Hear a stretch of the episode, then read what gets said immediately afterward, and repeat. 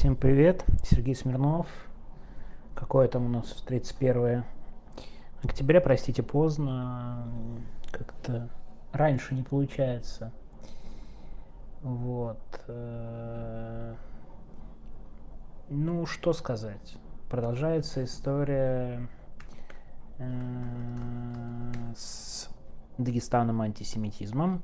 И сегодня поговорим об этом. Ну, как бы трудно это все не замечать. Мне кажется, это главная тема. Там некоторые спорят до сих пор, погром это или не погром, несмотря на там, свидетельства очевидцев и так далее. Но я бы, знаете, что начал?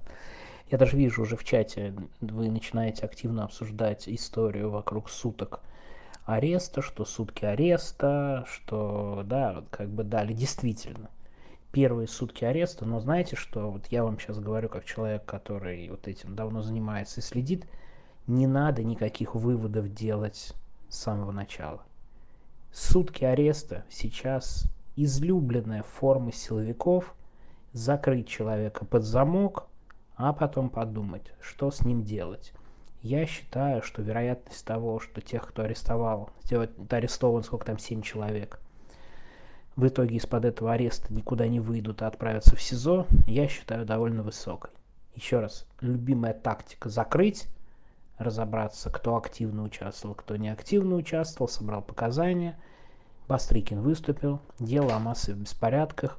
У них есть богатый опыт расследования дела о массовых беспорядках. Я, кстати, могу вам сразу назвать несколько дел о массовых беспорядках, но мы все знаем Болотную площадь, да, но после Болотной площади было и Ингушское дело, было и дело об антиваксерских протестах в Осетии в 2020 году. Заметьте, два дела на Кавказе. Опыт большой, они сейчас туда отправят следователей, передадут следователям, которые уже расследовали такие дела, и, знаете, поверьте, обвиняемых будет достаточно, я не сомневаюсь. Какие-то выводы по первым дням делать не стоит, но не исключаю, что они вообще закроют человек 50 под административный арест, и потом будут думать, каких из них сажать на основании видеозаписи, сейчас они их все посмотрят, увидят, найдут в телефонах, так что вот сразу говорю, не делайте, пожалуйста, поспешных выводов о том, что там все всех отпускают и всего лишь административный арест. Подождите, давайте поговорим с вами об этом через две недели. Теперь, что касается продолжения истории вокруг антисемитизма и нескольких поразивших лично меня вещей, ну, честно, откровенно. Во-первых, это риэлторша из Дагестана, но я думаю, все посмотрели, не буду давать ссылку. Я надеюсь, если кто-то спросит, наверняка вы же ссылки дадите, не знаю, уже не Фельдмана в Твиттере, например, это есть.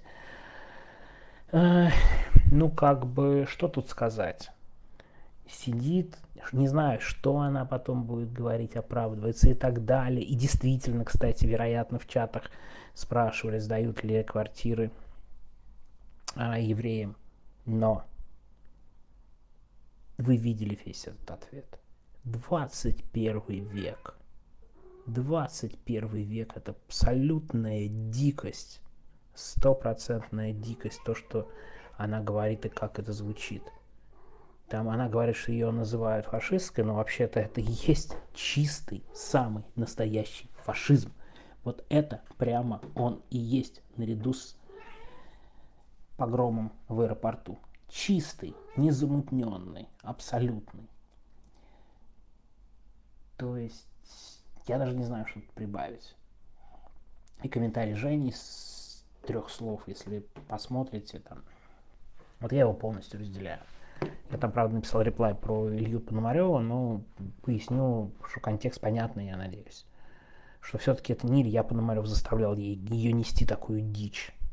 Да, при всех вопросах и к Илье Пономареву, и к каналу, ему он принадлежит, не ему, но, в общем, это, в принципе, даже сейчас далеко не первый вопрос. Кстати, еще обращу внимание на текст э, в холоде очень интересной, интересной деталью, что и их в холоде, и об этом говорила антрополог э, Архипова. Кстати, обязательно посмотрите ее у э, Плющева.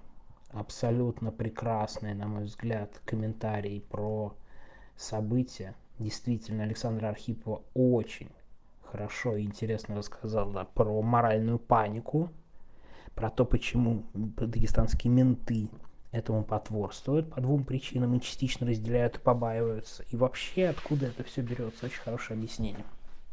Так вот, но риэлторш это далеко не единственное, что есть. Далеко не единственное. Не знаю, видели вы или нет видео с забором. Тут я уже отсылаю к... Я ретвитнул Давида Френкеля. А, когда человек в Подмосковье на заборе написали, нарисовали звезды Давида и написали Джуд. Ну, не знаю, опять же, общий контекст. Давайте посмотрим, что это за видео. Но выглядит чудовищно. Помните, я вчера говорил про да, «Хрустальную ночь»? Ну а что? Вот, как бы именно так все и начиналось. И успокаивать себя из серии «Ой, да ну нет, ну это невозможно». Знаете, какой хочу вопрос задать? А вы представляли себе, что в аэропорту Махачкалы еще месяц назад могли себе представить, будут искать евреев и кричать «Смерть евреям» и проверять документы. Вы себе такое представить могли? Ну давайте только честно и откровенно. Сами себе признаемся. А почему такое не может повториться дальше? И тут мы, конечно, переходим к реакции властей. Вот еще раз буду об этом говорить и еще и еще. Ничего Путин не сказал. Про Татов он вчера сказал. Не старается не вмешиваться в эту тему. Знаете почему? Потому что не хочет терять поддержку среди вот этого своего электората с пропитанной конспирологией мозгами, с, с этими цыгановыми, с сыкливыми бесами и прочими олицетворением вот этой конспирологии тупости. Зачем их трогать? Не надо их трогать. Кстати, опять же, Архипов об этом очень хорошо и предметно говорит. Вот либералы, да, это враги, а эти-то свои, своих-то не надо трогать. И я понимаю вашу реакцию на а, вот эти аресты административные, она, конечно, исходит из этого, но тут в арестах логика, правда, другая. Они уже возбудили дело о массовых беспорядках, уже по этому поводу выступил Бастрыкин, поэтому нет никаких сомнений, что и дело будет, и обвиняемых будет, поверьте, достаточно. По поводу власти, еще раз. Полное оцепенение, отсутствие нормальной реакции – и вообще, кажется, в мире реакции довольно мало глобальной, вот такой прям, да. И когда израильская делегация в Совете Безопасности, да, в ООН сидит с, звездами Давида, в общем, такое ощущение, что не все понимают, что если мы не в новом мире, то в мире, который имеет очень большие сложности и проблемы с ответом террористом. Мне, кстати, слово террористы здесь в контексте не совсем нравится, как-нибудь отдельно об этом поговорю. Да, вот с этой человеконенавистнической идеологией. Как можно иначе назвать идеологию ИГИЛ и Хамас? Человеконенавистнической идеологии, которая довольно просто и понятно формулируется и доносится, ну давайте признаемся, до довольно широких масс. И сегодня я это увидел, и многие об этом именно сегодня написали, что по самом деле удивительным образом, но первый хорошо сформулированный ответ, довольно четкий в виде манифеста, это все выпустил воскресное вып... воскрес... в воскресенье Бильд. Самое популярное немецкое издание. Тут я немножко побольше поговорю про Бильд. Огромное спасибо Максиму Курникову. Да? Я вот недавно был в Берлине, он провел буквально экскурсию мне по Берлину и особенно по Бильду, потому что он в Бильде, я там был внутри. Это, конечно, потрясающая интересная история, при том, что, если честно, я к Бильду всегда, мягко говоря, без больших симпатий, такой правоконсервативный, довольно реакционный, на мой взгляд, голос, ну, по-хорошему, да, то есть из того, что я знал в истории. Но в итоге именно они сейчас формулируют такой настоящий ответ.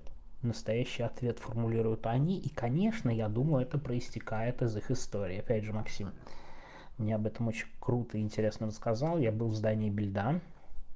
Очень интересно, что Алекс Шпрингер, владелец Бильда, он довольно быстро заработал деньги на медиа. Он вообще ориентировался на английскую прессу, он довольно быстро заработал деньги на медиа. И он захотел главный офис открыть в Берлине. А Берлин в то время был разделенный. И, а он был таким абсолютным антикоммунистом в то время. Прям вот, и это, кстати, у Бельда до сих пор есть антикоммунизм.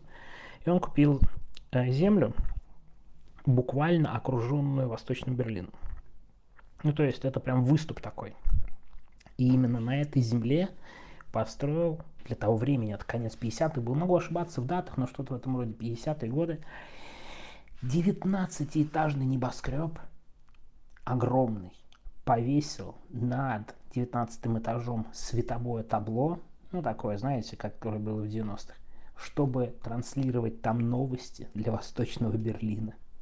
Настолько была вот его такой антикоммунизм и, и в том числе такая миссия не только зарабатывать деньги, но и нести какую-то идеологическую основу. И интересно, в ответ на это ГДРовские власти, да, ГДР, они Лейпцигштрассе, они застраивают 24-этажными домами чуть позже. И интересно, что в этих домах, которые должны заслонять были весь Восточный Берлин как раз от башни Бельда, селятся, конечно же, всякие штази, партфункционеры и прочие. Но даже для них окон в сторону Бельда не было. То есть вот такая вот история. Но она, конечно, может быть немного легендирована в пользу Бельда, но другой я вам не расскажу, другой я не знаю, но при этом Бильд, там реально они как бы такие крайне, ну не крайне правые, популистско правые, всегда ненавидели там левую прогрессивную молодежь и так далее, очень сильно мочили. Там интересно, что рядом с улицей Алекса Шпрингера это пересекает улица Руди Дучки. Это такой левый э, активист, теоретик, э, в, том, в которого стреляли буквально во многом из-за травли Бильда. То есть Бильд травил левых активистов, противников ХДС, ХСС, прям буквально травил, и, мягко говоря, это было отвратительно совершенно.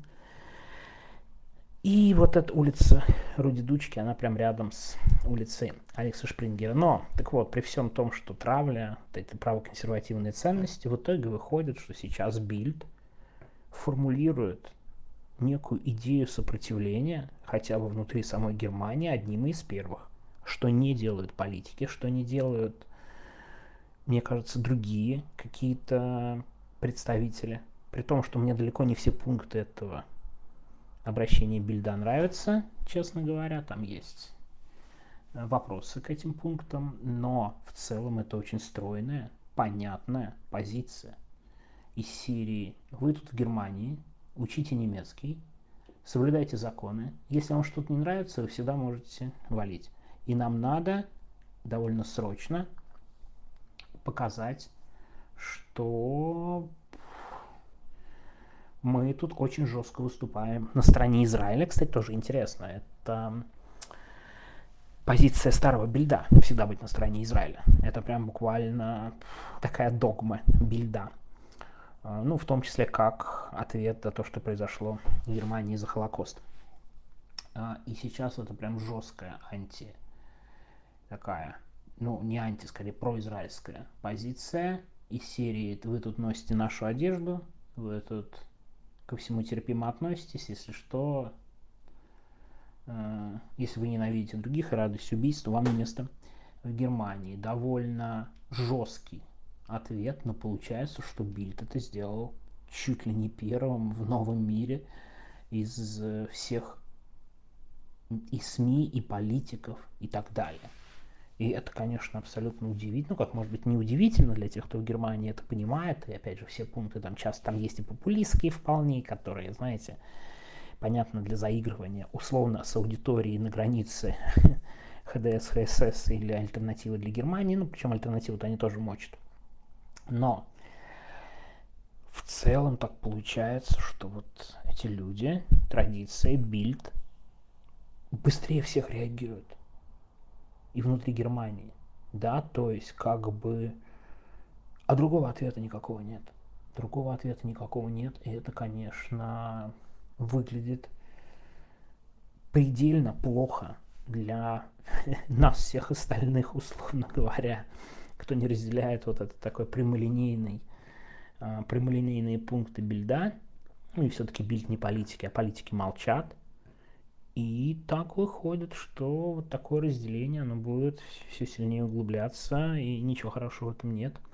И мы видим, что условно левые, ну, крупно левые в мире, они прям с трудом реагируют на изменившиеся условия из-за террористической атаки Хамас, при том, что в ответ тоже совершенно понятно, что действия Израиля и бомбардировки, конечно, вызывают вопросы и сегодняшний удар по лагерю беженцев, да, но тут очень всегда, вы знаете, мы находимся в ситуации, что э, Газу контролируют террористы, человеконенавистническая группировка, в буквальном смысле этого слова, которые держат заложников, и никто не предлагает других вариантов. Мир, даже глобально, ООН, не осудили Хамас полномасштабно и не приравняли их вот как бы к ИГИЛу и к чему-то такому.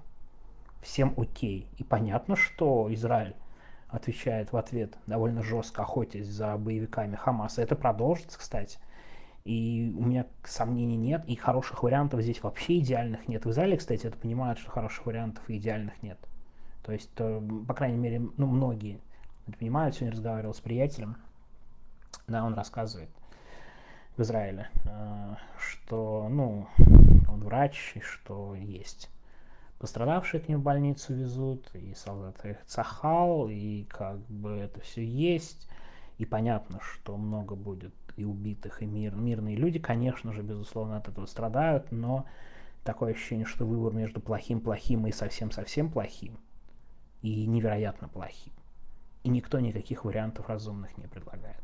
Да, какой-то такой глобальный, глобальный тупик. И, но меня в этом глобальном тупике, я хочу сказать, что удивляет вот эта костная реакция на террористическую атаку Хамас такое ощущение, что не, не все до конца поняли, особенно, да, вот значительная часть э, сочувствующих Палестине, что реакция из серии Free Палестина, Стоп Израиль, она как-то не очень соответствует моменту. Потому что в основе всего этого обострения была террористическая атака на да, 7 октября на Израиль. Давайте как бы вот это все всегда не забывать. И это как бы имеет абсолютно ключевое значение. Вот. Ну ладно, я сегодня что-то какой-то идеологию ударился. Мне не очень свойственно, наверное, про бильд. Э, слишком много хорошего для, для себя сказал. Конечно, к ним очень много вопросов. И за 50, и за 60, и за травлю, да, дучки. И, в общем... Но, тем не менее, они первыми это все формулируют. И это большая проблема для и политиков, и общества, что вот, вот эти ответы ищут. Ищут э, очень популярные, очень влиятельные, но, наверное, не самые, э, как сказать, не могу сказать приятные, но не самые близкие по политическим позициям люди. И первыми их формулируют. Да, а в итоге, наверное, возможно, их популярности приведет к новой волне, там, не знаю, популистов, жестких политиков и так далее. Ну, посмотрим. Ладно, на этой оптимистической или не очень оптимистической ноте Э, готовлюсь уже с вами попрощаться. Единственное, что хочу сказать, что вот мы сейчас долго говорили про бильд, а в России какой-то полный мрак. Полный мрак с точки зрения э, вот сегодняшней ситуации, да. Ничего не препятствуется, вся мразь всплыла и чувствует себя комфортно и уверенно. Да, ну иногда, конечно, у них возникают проблемы, как у главного редактора прокремлевского, никому не нужного издания с огромным бюджетом «Октагон Медиа», э, к которому сегодня пришли, арестовали, задержали, и как бы э, клевета и все прочее, образ будущего, такой канал, вот очередная история, помните, мы говорили, говорили про ментов из кремлевской прачки, вот и новая кремлевская прачка отправляется туда, где, в принципе, должна находиться. Ну, ничего, бывает. Да, извините, Бывает и такое. Привыкайте. Вы же сами построили и одобряли это государство. Ну вот вам это государство, так сказать, и пришло. А про Россию последнее, что вот в данной ситуации мы можем только оставаться порядочными людьми. И те, кто в России, да, делать, что может, а те, кто уехал, пытаться об этом как-то говорить. Так что тем, кто в России, поддержка и то, что у нас такое отсутствие возможности хорошего, нормального ответа и формулирования манифестов типа бильда, это, конечно, довольно неприятно и грустно, но хочется, конечно, чтобы это все рано или поздно прошло, но будем думать, что делать на пути к тому, чтобы ситуацию изменить. Так что, ладно, заканчиваю, как-то я что-то совсем в какую-то философию ударился. Постепенно дошел до трех четвертей треща. Все, всем пока, кто в России, ну, такого позора долго, долго быть не может. Я думаю, будет и на нашей улице, так сказать, праздник, и когда-нибудь Путин действительно окажется в холодильной камере. Всем пока.